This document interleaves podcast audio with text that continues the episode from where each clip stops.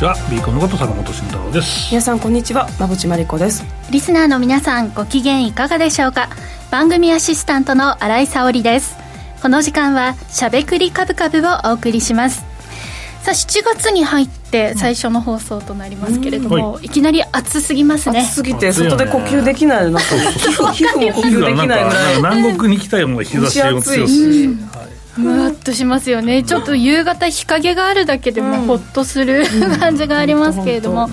ね、皆さんこの夏暑い夏を楽しむ予定なんかはあるんでしょうかね、ね、いろいろプールに行ったりとか、ね、そう夏祭り、沖縄にちょっと行きたいなと思ってますけど、あいいですね、はい、そのぐらいで坂本さんって泳ぐんですか、はい、あ泳げる。あ 僕普通に泳げますよ。あのいや地元が福岡なんで海沿いだったんで、はい、海でも普通に泳げるし、まあ、プールも普通に泳げる、まあ、ちっちゃい子スイミングやって泳げるし、はいはい。であの僕そうだせっかくラジオなんであれなんですけど、うん、その小学校1年ぐらいの時にあの離岸流ってあるじゃないですか。海の事故でよく死ぬ、あのやつで普通の海岸なんですけどいきなり沖沖の方にものすごいその流れがあって、でそれにあのはまっちゃうとピューってワープしちゃうするぐらいのスピードで沖に行っちゃうんですよ。でで僕は4キロぐらい流されてえ4キロ？そう。でいとこと2人で2人ともスイミングをちゃんとやっているので泳げるんですけど、まあ、浮き輪あって泳いで戻ってきた。っていうのがあるんですけどどうやって回避したんですか？あとまあ普通にあれは横に泳ぐのがいいんですよ。横にね。横に入り岸流にはまった場合横に泳いでください前にそう。どんどんどんどんそうそうそう。で横に泳いでそれ抜けると持ってこれる抜けられる結構なパワーじゃない結構なパワーなんですけどだからその前に離岸流やばいぞって絶対書いてあるんで海水浴場行ったら。そこはもう気をつけてほしいと思います。よねい。やそれで本当に毎年じゃないですけど僕の地元は結構遊泳禁止なのに亡くなってるんですよ。何年かに1回本当に気をつけてほしいと思いますね。遊園禁止になってるとこはそれなりの理由がねありますからね。しそうですね、うん、まあ OK のところでもやっぱりその流れあるかもしれないので、うん、本当ね自分もお子さんもね気をつけてあげてほしいと思いますね、ね、はい。まあ、なんで聞いたかというと私は結構大人になってから海には行っても入らないタイプなので、うん、坂本さんは、まあ、お子さんいらっしゃるからね、一緒に入るっていうのはあるのかな、それともこうリゾート感だけを楽しむタイプなのか聞いてみたかったそうですね。まああんま、まあ、泳げるけど泳ぐのあんま興味ないんで、リゾート感でいいやっていうのはありますね そうですよバシャバシャねあの海で大人が本気で泳いでるとちょっとびっくりする感じはね外国人の方いらっしゃるよね結構はい、ボードとかも持ってないのに、あの人はどこに向かうんだろうみたいな泳ぎ方 するのも。まあそれも楽しみの一つかなという感じで、まあ、夏のイベントといえば明日坂本さんそして明後日馬淵さんがね、はい、エキスポ、エキスポ、はい、ということで、えー、そうですね、えっと、お子さん、えー、オンライン、えー、 powered by 岡三証券のブースもありますので、はい、はい坂本さんは明日の朝ですよね、はい、そうですね。明日の朝。はい10時半から。20分10はいそのぐらいから、はい、半からやります、うん、馬淵さんはあさって土曜日のお昼1時10分からですね、それぞれ50分間ということで、事前に申し込みをすれば無料で行くことができるんですよね。僕のブースもあるんで遊びに来てくださいとか言って。何出し てるんですか？あ自分の本配ってるブースなんで、はい、えもらえるんですか？あただで配ってます。いいですね。ということで、まあ、大イベント開催ということですのでね、ぜひ皆さん夏の楽しみの一つとしてね、今週末も楽しんでみてはいかがでしょうか、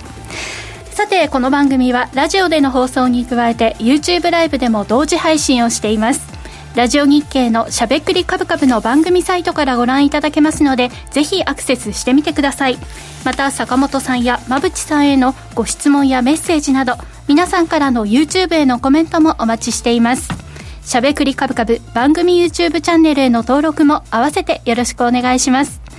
それでは番組を進めていきましょう。この番組は岡三証券の提供、ファンディーノの制作協力でお送りします。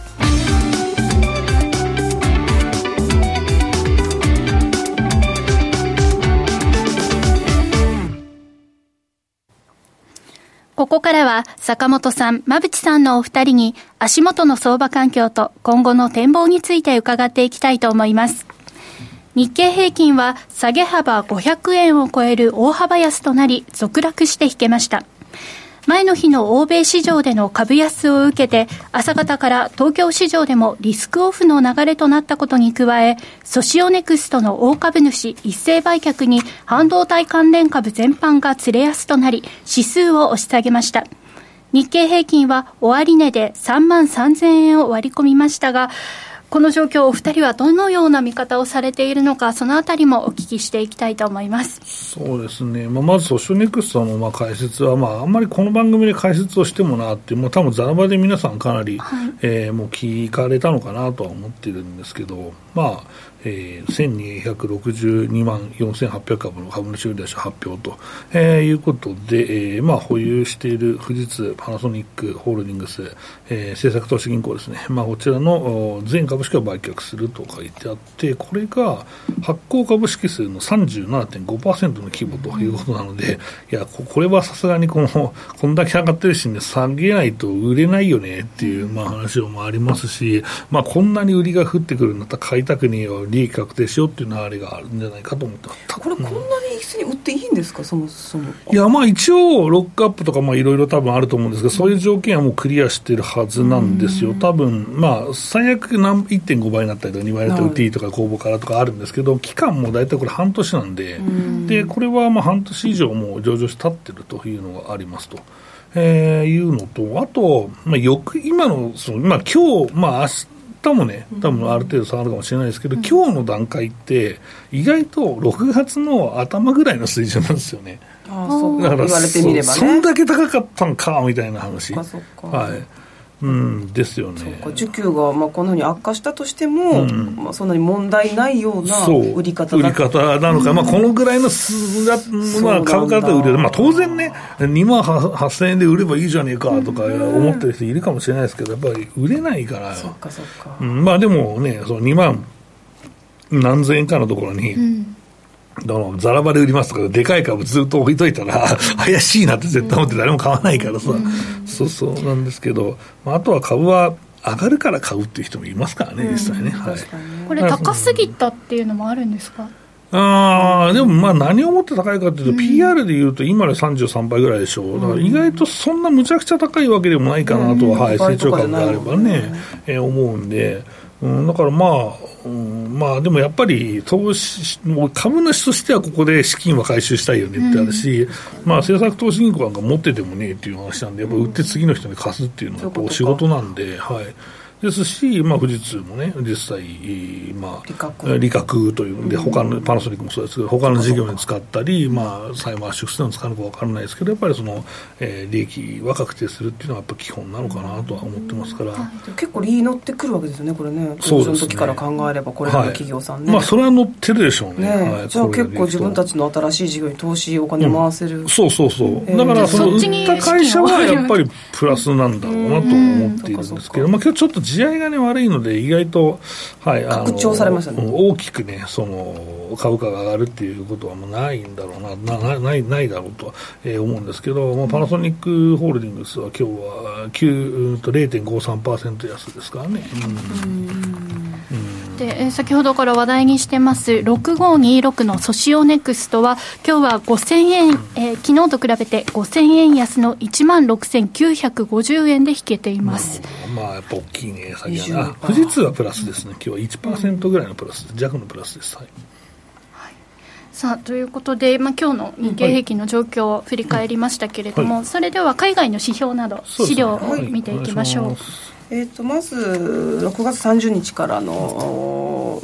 えー、PC デフレーター見ていきます、はい、これ見ると,、えーと、全体総合に関しては結果は予想通りの3.8なんで、うん、えー、前回に比べて落ち着いてきましたね。うんうん。で、えー、あとそうですね、えーと、コアのところも4.6%台と落ち着いてきているというところです。うんはいで今週結構話題になってたのは、この ISM 製造業の景気指数が50を割れ続けている時期が続いていると、そうずっと割れているというか、割れていて、それが今回もかっていうので、またこう悪化材料として材料視されていますし、あとは下の段に書きました、あの逆イールドもまた拡大しているので、ね、この2つですよね、ISM の製造業が50を割れ続けていることと、まあ、イールド逆イールドがの差がまだ拡大している。この2点が何かこう景気後退局面の話題にはなってますよね、はい、そうですね、あのまあ、PC をまあ見ていくっていう話はまあいろいろあるんで、意外とこれが下がってるのもいいのかなと思うんで材料ですよね、まあ、ここはちょっとまだ高いかなと思うんですけど、あと,、えー、と ISM に関しては、まあそうですね、まあえー、世界各国でも結構悪化が目,、目立っていて、まあ、米国以外の50割っていう国がちらほら出始めるみたいな状況に、えー、なってますので、まあ、その辺もちょっと心配だなと思いますし、うんまあそうですね、その辺を見ると、先行指標が悪化してるから、まずいんじゃないっていうのもあって、それに逆イールドを見ると、ほら、これでロジックは完成だろうみたいなことを言ってる人いるかもしれないですけど、いや、でもね、ね。あの逆イールドに関しては、なんで逆イールドになるんですかっていう話もあるじゃないですか。うん。はい、だから、まあ、短期金利はまあ高いと、で長期金利低いと、だからこれ、どっから利下げあるんだよっていう普通のその姿じゃないっていうことだと思うし、うん。うんうね、だから逆に、えーまあ、利下げができる余力を持っているっていうのはやっぱり強みだと思うから、政策の余地がありますから、ね、そうそうなんですよ、だからそこはね、すごく大事かなと思っているので、逆に言うと、だからあかんっていうことはないと、はい、思いますし、うん景気が悪くなっている時の逆イールドはやばいですよ、確かに、まあ、今は悪いのかって話もありますけども、急激に悪くなっている時逆イールドはまずいけど、今の逆イールドってどっちかというと、その金融政策の狭間で動いている得意なものをっていう説明もできるかなと思ったりもしますけどね。はい、なので一応こう、最計として先週もお伝えしたその住宅ローンが6.7%平均値にもかかわらず、新築の住宅件数が伸びてくるっていうことは、今の説明の逆というかね、逆というか強気の人もいるし待たなくて買うっていうことは先高感があるからなんだよ消費意欲も高いし、住宅も崩れていないっていうところから、こう悪い材料と良い材料が混在してますけど、ね、トータルで見るとやっぱり良い方向に落ち着くのかなっていう流れになりますよね、はい、そうですね。僕もそう思います。やっぱりでもただあとは賃貸が高すぎんだよみたいなのは多分意外とあるかもしれないなと思っていて。うん。だからやっぱり日本でもやっぱちょっとその家賃がもったいないから家買おうぜがやっぱ多いので、それもやっぱりあるのかな、だからやっぱり家賃って下がりにくい部分があるんで、僕の事務所もね、値上げあったんですよね、今回。びっくりした。だって地区だってもう10年近くなるんだけど、えー、何ぐらい上がったんですか、えー1割か、えー、1割ぐらいか、結構大きいですね、1割弱か、あごめんなさい、1割じゃない、えっとね、5%, 5ぐらいだ、5%, 5ぐらいですね。いや、普通だって、新築の値段よりは下がるでしょうと思うんだけど、意外と今の募集する賃料を上げてて、それで意外と入ってるから、それより安いからいいだろうみたいなロジックだったんですけど、まあ、立地がやっぱいいってことですよね、どうなんですかね、分かんないですけど、でもやっぱり、アフターコロナで入る人が増えましたね、やっぱり、はい、あの外国の方が出てた後は、やっぱ空いてたんですけど、最近埋まってきて、しょうがないって反抗しましたけどね。どこも上がってるんですか、坂本さんの事務所、人気そうだから。ちょちょっと僕の特殊なんで、僕の事務所。は、なんですけど、やっぱオフィスはやっぱりまだ。緩いですよね、多分、まあ、中小オフィスはね、意外と強いみたいですけどね、なんかそんな話はよく不動産の方にお聞きしますけどね。サイズが、だから小さめな物件は割と高値になっていて、大きめのオフィスなんかはちょっと厳しいのかなそうですね、はい、はい、これはもう日本もやっちゃいましょうか、はい、はい、食い込んでもいいので、はい、お願いします。えーと、日本に関しては、えーと、日銀単価でいいですかね、うん、えーとまあ、製造業が好転してきました、うん、7四半期ぶりに改善ということなんで、うん、大企業、製造業の、まあ、数字が改善してる、これ、良かった内容ですね、これ、中小企業も良かったんですよ、意外と、ね、全部良かったんですよ、でこれ、何なのっていう話ですけどね、はい、まあでも、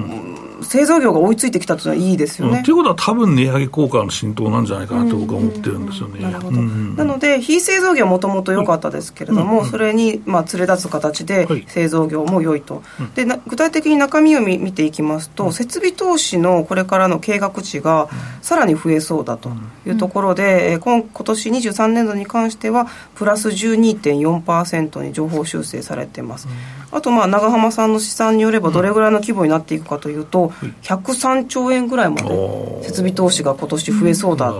てなると、過去最高の水準まで拡大するので、これは景気強いね。そうですね、国内回帰のね、部分も、この円安からあるでしょうし、うんまあ、DX はずっとね、あるあるんでしょうけどね、ねはい、だからまあでもそれは非常にいいことですね。うん、あとは、前さん、あれですか、えーと、想定為替レートのところチェックしたいですね、はい、坂本さんが必ず確認しましょうとおっしゃってるところですけど、ね、ドルのところは、えっと、6月調査なので、132円40銭です、ね、そうですね、はい、えっ、ー、と、右の、えっ、ー、と、YouTube 見てる方は、えっ、ー、と、右の2023年の、えー、米ドルのところの132.43のところですね、うん、まあ、ここを、はいえー、見てるといいんじゃないかと今からちょっと帰り、今はありますよね。そうですね、まあ、若干円安に修正されたぐらいなんですけど、うん、まだまだ、えー、132円と144円なんでね、うん、だいぶ、えー、だいぶの帰りがあるかなというところですかね。はい、はい。さて、ここまでは坂本さん、馬淵さんのお二人に足元の相場環境と今後の展望について伺いました。続いてはこちらのコーナーです。慎太郎のマーケットアカデミア。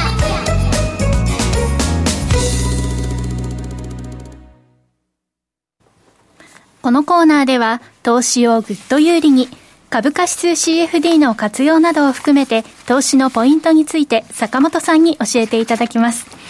さあ、3万3000円、はい、どう見るか。いや、でも、しぶといって言ったら、ちょっと言い方よくないんですけども、はい、僕は一応日経券ショートっていう話で、3万3500円で反力って話をしてるんですけど、いや、でも、いや、でも抜けるかもしんないけどね、いや、本当はだからさ、多分一番、まあ、今のイメージだったら、3万3500円で半分ショートして、うん、まあ、もし3万5500円に行ったら、そこでもうもう半分ショートして、うん、3万4500円のポジションを作って、まあ、いけんだろうっていう感じなんですけど、うん、まあ、そこまでいけばね、結構、まあ、さすると下がるかなと思ったんですけど、意外と強いなと、えいう状況でして、これ、背景はじゃあ何なんですかというと、やっぱ外国人投資家、まあ、先週の現物ね、解雇してますから、大幅に、やっぱりこのが切れないと、えいうのがあるなと、もう需給の問題ですよねと。あるんですけど、うん、まあ、今日の下げとか見ててもね、なんか気持ち悪いなみたいな、その、うん、うん、いろんな銘柄をなんか売られるなと、だからその、マザーズもそうですし、うん、まあ、主力もそうですし、うん、まだちょっとして株が上がったところももう崩れてるしってなると、やっぱかなりもう総悲観みたいな、まあ、IPO の一部だけ気を吐いているという、まあ、状況になっていて、まあ、結構投資家け、うん、なんかちょっと、明日もどうせ下がるんだろう、週末だしみたいになると、意外とあの損失できえなって思ってる方ってね、いらっしゃるんじゃないかなと、えー、思うんですけど、意外とこれは厳しいよね、だから耐えどころかなと思いますけど、もし、えー、決算を、まあ、決算を、まあ、先回りして買ってる人ですとか、うん、まあ、あとは業績もそうですけど、うん、そこがちょっと まあ厳しいというか、まあ、誤算でもないですけど、まあ、こういう下げに巻き込まれてしまうことって、どうしても出てくるんで、まあ、よくね、こういうラジオとか聞いてると、まあ、ちょっと我慢のしどころが来ましたかね みたいなことを言う人がいて、でもまあ、誰しもがちょうどピンポイントでいい位置なんか変えないから、うん、だから、これはね、まあ、しょうがないっつって言われですけど、まあ、分散して買ってんだったら、まだ余力あるんだったら、あ、安い突っ込んだと思ったらまた買えばいいわけだから、まあ、そういうのもなかなかできる、できないっていうのは人それぞれなんですけど、うん、まあ、余裕ある人はまあ、もうちょっとね、えー、明日も金曜だか下がるかなみたいなと、いいとかあったら買うぐらいでいいんですけど、まあ、今持ってる方は、うん、ちょっと、と突っ込んで買いすぎちゃった方もねいらっしゃるかもしれないしそれが、えー、この上げ相場についていけなかった方々、だと焦って買っててまたやられたんかみたいな。だから今年やられしか食らってねえよみたいな人も意外といるかもしれないし、うん、まあ、そういった自暴自棄になるポジションっていうのは本当取るべきじゃないなとは思います。一回は落ち着いてくださいっていうのがね、うん、大事なんです。こんなやられたら落ち着けねえよっていうのももったいないんで、うん。えー、落ち着いてほしいなと思っています。でも3万3500でショートとおっしゃってて、はいうんはい、それもしやってたら結構値幅取れてます、ね、そう現状ではまあ1000円弱ぐらい、うん、まあ取れて。それはもう確定しちゃってるいやもう全然そのままにするでしょうやっぱり、はい、やっぱり PR は高いですし、ね、だって、うん、だってまだ今さ今の時点で3万2700円割れぐらいでしょ。う、うんうん、だからまあ売ればそれなりに700円800円が取れるんですけど、うんいや、ここまで来たら放置じゃない。で、多分これだけやってる方はまああれですけど、買いのポジションある方いたらヘッジにもなるから。買いのポジションと考えたそう、そうなんですよ。だから売りだけだったら、うん。売りだけだっっても僕は放置あです。だって、へーいやこれだってさ普通にこれ抜けたら下でしょってみんな思うじゃないですか。爆撃か。だし、爆撃だって爆撃だってば5800円口ぐらい取った爆撃の後だから、はい。そう。ですね。ね。5000 5000じゃない？5000ぐらいか、5000ぐらい取った爆撃の後だから、まあリスク取ってまた爆撃になってもいいじゃんとりあえずだからこれが2 3面白い0円食らっても、半力の2 3 0 0円食らってもいいしまあ半分うん売ってで2000円上がったところでもう残り売って、でちょっと担がれて売ったとしてもまあ今までのやられの3分の1ぐらいに、そのまあ2万6500円で買って、えー、と3万800円で売売ったポジションの3分の1ぐらいしか損しないわけだから、だったらいいじゃんっていうそんなにうまく気持ちがね持っていけてうん。動けるのかどうかっていうところですけど。意外とリスナーそのままやってますみたいな人がいて、ちょっとやっぱ責任感重大だなとは思うんですけど、ぱ相場感を話さないとなるほどね。面白くないからね。うん。ただちょっとねこの7月に入ってからこう下げていってるはい。のはありつつも、はい。そのここまでの相場の上昇で一旦利益確定という方も多いじゃないですか、でその資金が何かを見てバッとまた流入して上げてくるみたいなまあでも一応 MRF の動向を見てると、まあ、最近 MRF やってる証券会社も減りましたけど、まあ一応待機資金は5000億以上増えてるんで、だからまあ入れたい。でも入れたいと思ったらみんな3万円ぐらいから売ってるから、そのぐらい以下にならないと買わないんじゃない出てこないんじゃないじゃあ本当に利益確定した方も、もう様子見の段階でということで。で、まあ、この後じゃあどうなるのっていうのをみんな多分知りたいところだと思うんで、ちょっとお話しすると、まあ、この上昇はじゃあ何だったのかという話に、えーまあ、なるわけですよ。まあ、そこの説明は、まず、うん日経平均上がった理由を外国人買いましたそうなんだけど、やっぱ業績に着目してね、えー外国人としては買ったと思ってるんですよ。で、えーとこの業績がですね、非常にいいというのをみんな、えーまあ、確信じゃないけど予想して買ってるんだよね。で、あるまあ、1割以上まあ株価が、まあ、直近で上がったわけだから、数ヶ月で。ということは、えーその人たちが納得するような決算が出てこないと、意外と、うん、なんだろうねっていう、買いすぎたなとか、俺たちの目線もっと上だったんで、この決算って売らなきゃいけねえぞ、利確だから始まって、投げも人も出てくると、意外とヒュ下がっちゃうかもしれないと。心理的にちょっと難しいかもしれない、難しいかもしれないですね。だからそこの部分がね、心配だなと思っ8て月。の決算大事。そう、だから7月のもう終わりぐらいから、ちらって見えてきて、8月のもう一周でほぼね、まあ、こんなもんだろうっていうのが分かるから、そこで売られるときついね、ただ、円安がこんだけ進んでるから、まあ、それで株が上がってきた部分もあると思うけど、いや、意外とやっぱり製造業いいんじゃねえかなと思うんですよ。うん、で、一産の業績が良かった企業は崩れないんじゃない、うん、で、米国も自動車の販売台数の予測みたいなのがね、えー出てましたけど、大体まあ前年比で2割弱ぐらいかな、えー伸びますみたいな話あったから、もう売れるっしょみたいな、まあ、感じかなと思ってるわけですね。うん、なので、まあ、バタバタせずにですね、まあ、下行きはね、またいいタイムがあったら戻せばいいし、まあ、上行ったら売りませばいいしっていう感じなんで、そこでまあ、基本的に CFD はまあ、いいかなと。まあ、仮にね、3万5000円まで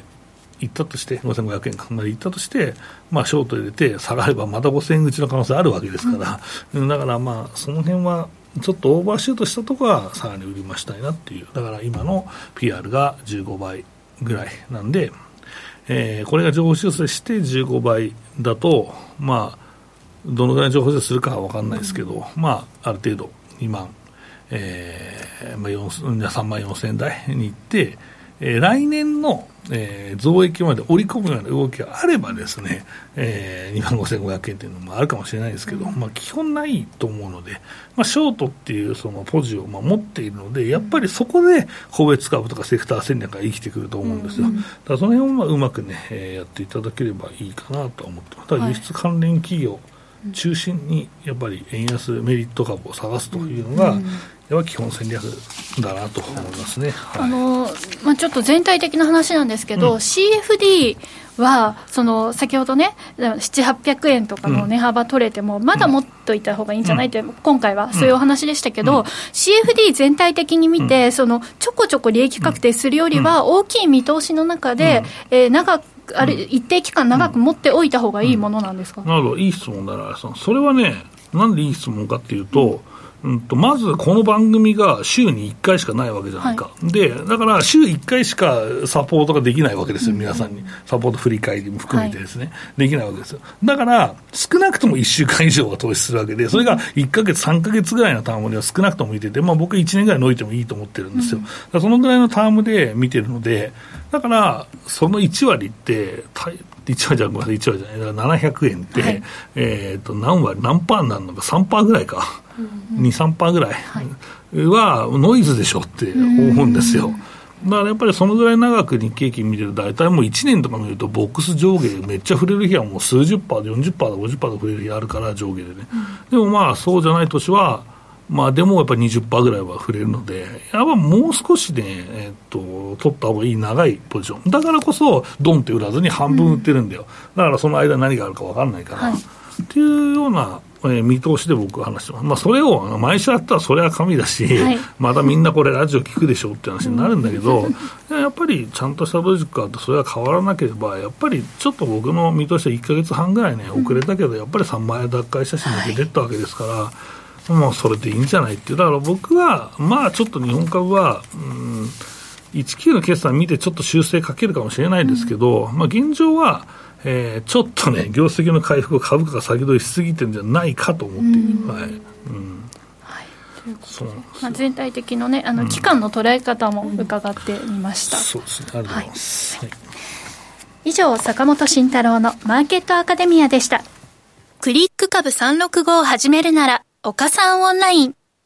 クリック株365は日経225やニューヨークダウ、ナスダック100といった世界の代表的な株価指数だけではなく、金や原油などの ETF を数千円の少額からほぼ24時間、日本の祝日でも取引できる注目の金融商品です。岡さんオンラインでは新たにクリック株365講座を開設されたお客様を対象に最大5万円のキャッシュバックを実施中です。業界屈指の格安手数料、使いやすい豊富な取引ツール、プロの投資情報を無料でご用意し、皆様をお待ちしています。初心者セミナーも随時開催中です。詳細は番組ウェブサイトのバナーから。岡三オンラインは、岡三証券株式会社の事業部門の一つです。当社が取り扱う商品等には、価格変動等により元本損失、元本超過損が生じる恐れがあります。投資にあたっては契約締結前交付書面等を必ずお読みください。金融商品取引業者関東財務局長金賞第53号岡三証券株式会社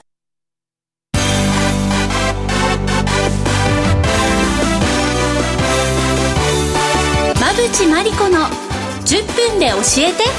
ベンチャー社長このコーナーではこれからの日本で活躍を期待される起業家ベンチャー企業の社長に焦点を当てていきます。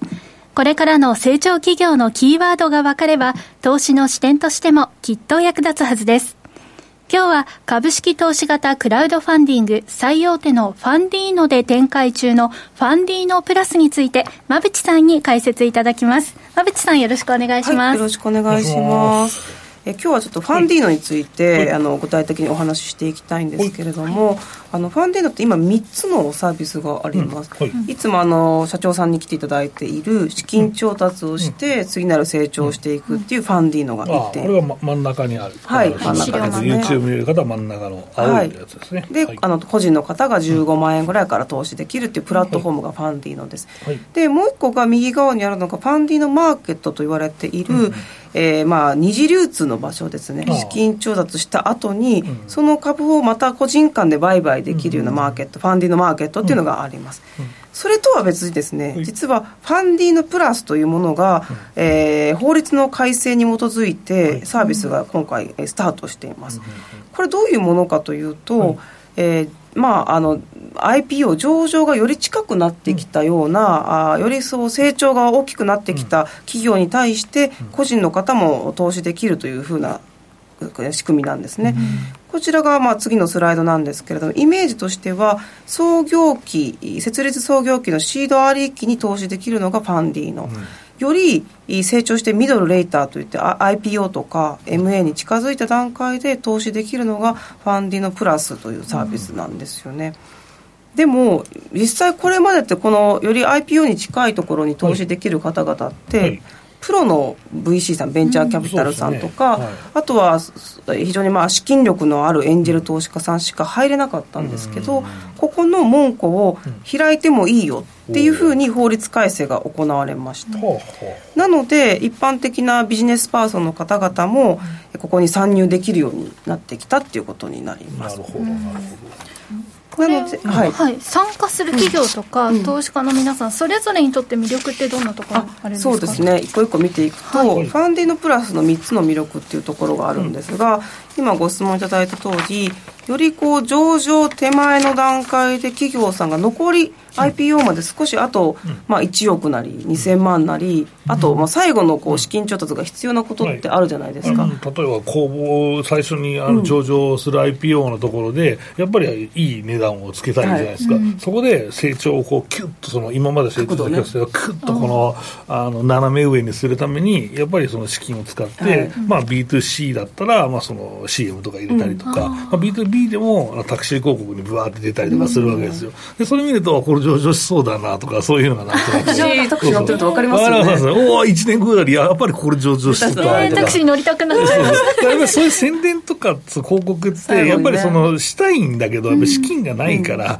そういうのを使ってやるっていうのが意外と伝統的なんですよね。そうですね。ブースターみたいなことですね。ブースター、ブースターですね。なんで最後の上場手前で、あの、入ってきてくださいっていう、まあ、ニーズはあるんですよね。なので企業側としてはそういうニーズがあって、一方でそこは本当にプロの方しか参入できなかったんですけど、そこを、まあ、ある程度特定投資家の方に開放するという投資家側にもメリットがあります。でファンディングプラスの次なる魅力の2なんですが、一応やっぱりここの審査ですね、IPO 前といえども、えしっかり本当に達成可能かどうかっていうところの審査はしっかりしていますし、えー、3つ目のところですね、はい、ここは、はい、えーと、投資対象投資できる方々は、うんうん、結構ここも、えーと、制限があります、はい、数百万から数千万円の想定で投資ができるので、うん、ちょっとハードルは高い。これ馬渕さん、ファンディーノはこれ50万ぐらいまででしたっけ？これは。あマックス50万、ですよね、はい、だからそれよりは多い額を投資できる方を対象にしているということですね。はい、かつあの49名以下のルールのところで。だから、えーと、と例えば計算するとちょっと事故るんであれですけど、まあ、あの、50万で49人だとそれなりの額だけど、これはもう最後のお金の調達、結構大きな額を調達するから、ある程度の数百万から数千万を、まあ、マックス49人みたいな集め方をするということですね。あのお金が出せる方々を49名集めるという形で最後の、まあ、上場に向かっていくという仕組みなので、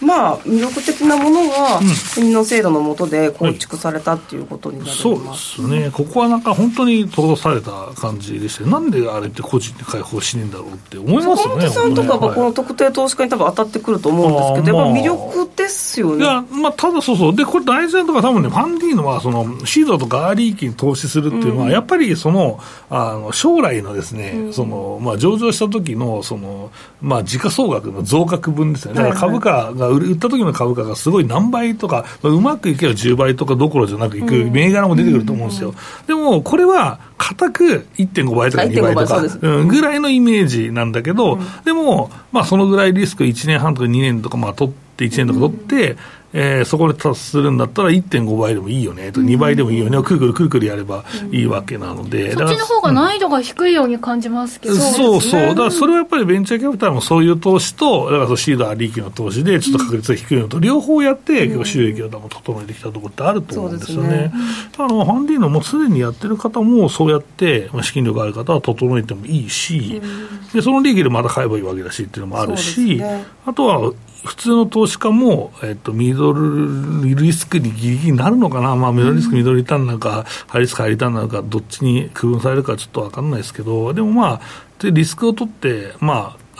まあ、いくと、だから債券だとやっぱり2倍になるものとかないわけだから、うん、だからそういうので、やっぱ株式の絡みで取っていくというのやり方もあるのかなと思いますけどね。ね。はい、だからまあそのまだ生まれたばかりのシード、ありきに対する投資も必要だけど、うん、今言ったように最後のゴール手前で資金ニーズもあるから、どっちもまあ役割としては必要なんですよね。うんそうですね。で、まあ、あのちょっとその資金額も大きくなってくるので、はいはい特定投資家に該当するかどうかっていう、まあ、審査があるんですよね。で、はい。簡単に表にしたものがこの下の段の方なんですけれどもおー下です。ね、大体そうですね、あの、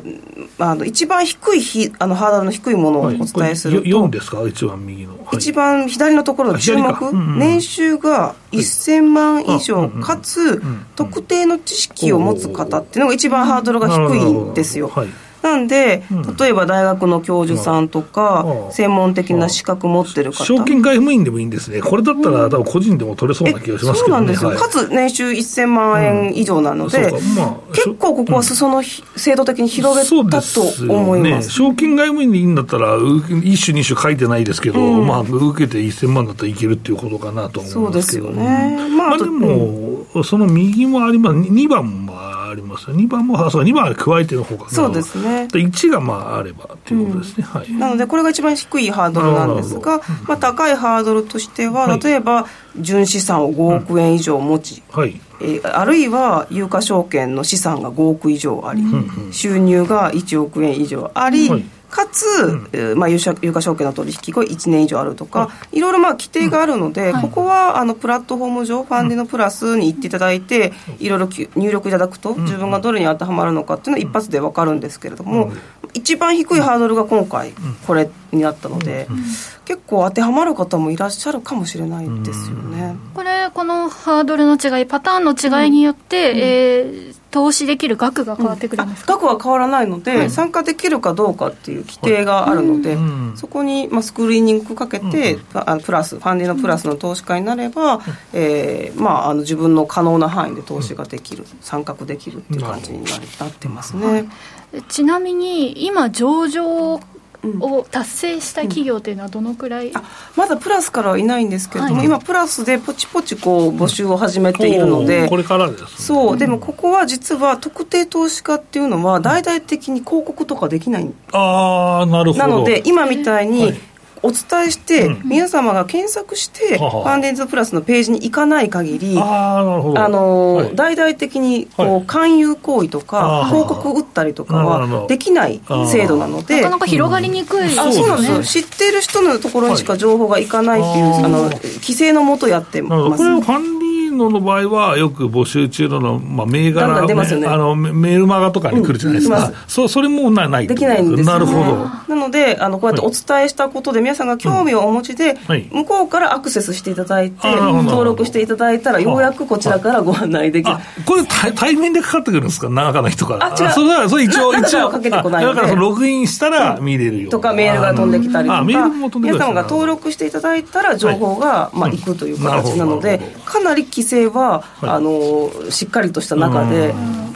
投資家の方もかなり能動的に動かないと。あそうなんですよ。たどり着かない。よっぽど意識がないあの高くないと情報は届かないという中でやってます、い。やなので、ファンディーノで、この番組でもね、ご紹介しているような企業さんが育ってきて、あそうそう。そうしたら今度ファンディーノプラスにね、こううん。登場しましたよとなったら上場が近いのかなっていうふうに捉えたらいいんですかね。うん、これ IPO までのスケジュールっていうのは、ファンディーノプラスに加入したら必ず上場するってわけでもないんですよね。いや、ない、いや、でもまあ、なければないけど、えっと、ファンディーナさんの中にいろんな企業がいて、上場するつもりもない会社さんがいらっしゃるじゃないですか。その選択はさすがにねえだろうなとは思うんですけど。そうかつ今、ファンディーノに出てる会社とプラスに出てる会社はちょ,、ちょっと違います。ああなるほどなるほど。完完全にプラスはプラスだけの,、はいはい。あの営業活動しているので本当に角度が高いところだけをここに上げてファンディーノには出してないえ。ーじゃあみんな好きそうな意識の高いテック企業とかあると意外と人気かもしれないね。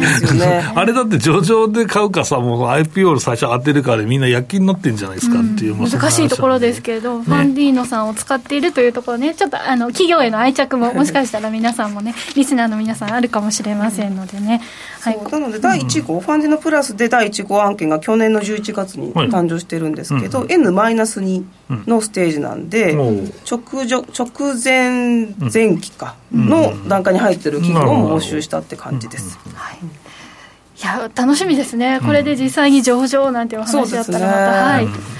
あの馬淵さんもねこのコーナーでまた教えていただければと思います、はい、今日はファンディーノプラスについて馬淵さんに教えていただきましたここまでは馬淵真理子の10分で教えてベンチャー社長でした。次回もお楽しみに。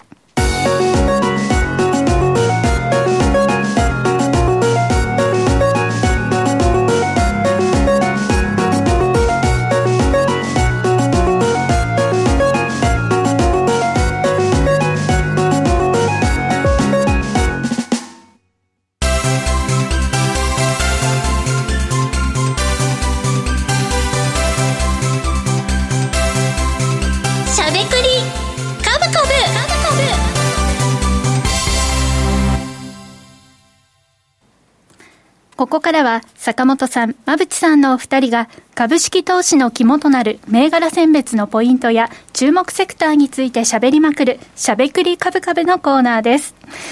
さあ、この試合、本当にね、読むのが難しいですけれども、やっぱり個別銘柄の選別大事というお話ね、先ほども坂本さんからありましたので、このコーナーもしっかりとお聞きいただければと思います。さあ、この試合で坂本さん、馬淵さん、それぞれの注目ポイントを教えていただきたいと思います。そうですね。やっぱりまあ、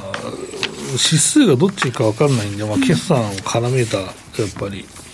その売買なんじゃないかなって僕は思うんですけどね、うん、はい。まあ、そんな中で、意外と2月決算って200銘柄ちょっとしかないんで、だから意外と探すのって難しいんですけどね、はい、まあ、その中でも、うん、まあ、低 PBR で、まあ、アフターコロナいいんじゃないみたいな銘柄をちょっと持ってきました。はい、では馬淵さんは？私も一緒に低 PBR で、まあ、業績がよろしいところを持ってきて、まあ、かつこう資本効率の改善についてこうプランを出している会社ってまだあんまりないんですけど、そういったものをまあ出している企業ちょっと持ってきました、はい、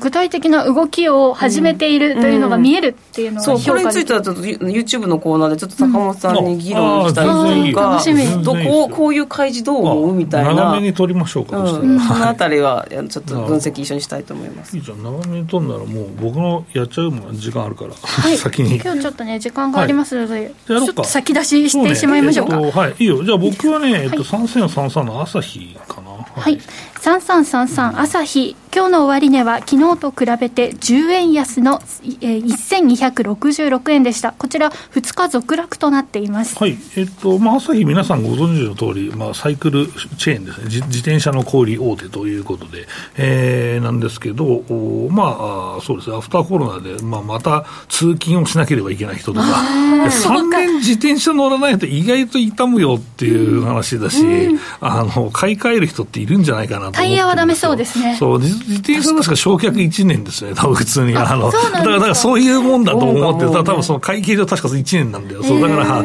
そういうもんなんですよっていうの30万円の自転車でもですか ?30 万円で1年焼却だから30万円以上の自転車でもいいんじゃないっていう。そんな節税する人いるのかと思うんですけど、まあまあまあ、でも、えっと、そんな感じで、えっと、売上高もですね、過去最高となってまして、えっと、3から5月の決算も、えっと、と、営業利益はね、いいですね。まあ、3から5月なんで、これ新学期に自転車買うじゃないですか。だから、えー、実際のところ、ここが一番、まあ、売上利益多いと思うんですけど、それはまあ前年同期に比べて、まあ、えー、売上利益ともちょっと良かったよと、えー、いうことですね。ただ、ここの会社は月次がこう出てますので、えー、月次を見て大体決算がわかるから、そんなサプライズはね、なかったんですけど、えー、で、6月がね、あんまり、えー、その月次がね、良くなさそうなちょっと出たんで、株価難聴になってますけど、まあ、意外と、えー、この動きっていうのは続いていくのかなと、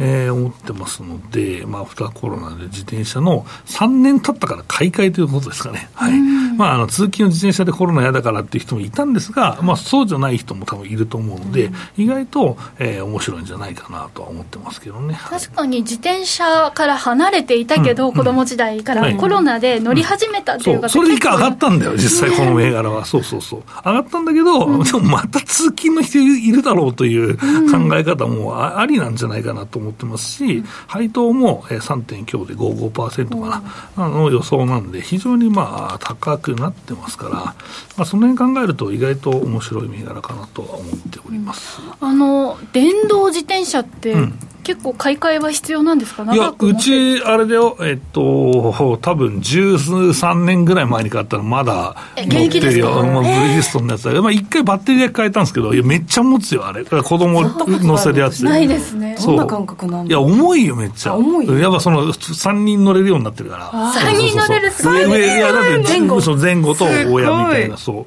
だから意外とね、うん、あそうそう、あとコメントのあるけど、この値上げもね、意外とうまく吸収できたら、収益モデルが変わってくるんじゃないかなと、えー、思ってますので、意外と朝日面白いかなと思いますけどね。ですね、はい、自転車はパーツもね、うん、あの国内ですしね、そうそうそうそうそうそう。はいいいです。結構日本銘柄として。そうです。まあ大体中国でで多分自分のところで作ってるの持ってきてたと思うけど、うん、アジアでね、はい、えー、なんですが、はい、あの意外となんか値上げとか最近の感じだとずっとなんか低迷してたんですけど、うん、意外と収益の変わるチャンスが見れると面白いかもなと思います、はい、あコメントで、うん、あのチャットの名前もチャリンコさんというね、名前が入ってる方が、はい、もしかしてヘルメットが売れて売り上げ伸びるかもと思ったけど、というコメントヘルメット、一応まだ義務化義務化じゃないんで、努力義務なんで、うん、はい、あれはちょっと変わると、自転車乗る人減るんじゃないかな、逆に思ったりするんですけど、うん、でもまあ、でも一つのきっかけになるのは間違いないですね、ヘルメット買いに来て、あ自転車買おうかっていう人もいるかもしれませんし、はい、安全で軽くて、髪型が崩れないヘルメット、ね、髪の毛ね、参考になります、まあ、なんか浮いてるようなやつかな、こんな、ね、こんなこんな感じの。それはちょっとスタイリッシュかどうかはまた別の話になってきます。ね、そうですよね。やっぱり男性はね、あの単発の方はいいなと思いますけど、ね、それでもなんか鬱陶しいですよね、まあ、警察の方はかぶってますけどね、かぶかぶっとるねみたいな話ですけど。はいということで、うん、まあ、そんな目線からもね、楽しめる銘柄かなということで、今日坂本さんからは、3333の朝日上げていただきました。ありがとうございました。さあ、というわけで、馬淵さんの気になる注目銘柄については、この後の YouTube 限定配信で解説をいただきます。以上、しゃべくりカブカブでした。時刻は午後5時16分を回っています。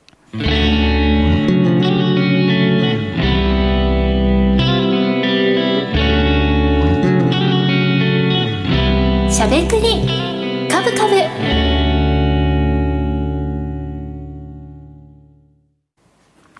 この番組は、岡三証券の提供、ファンディーノの制作協力でお送りしました。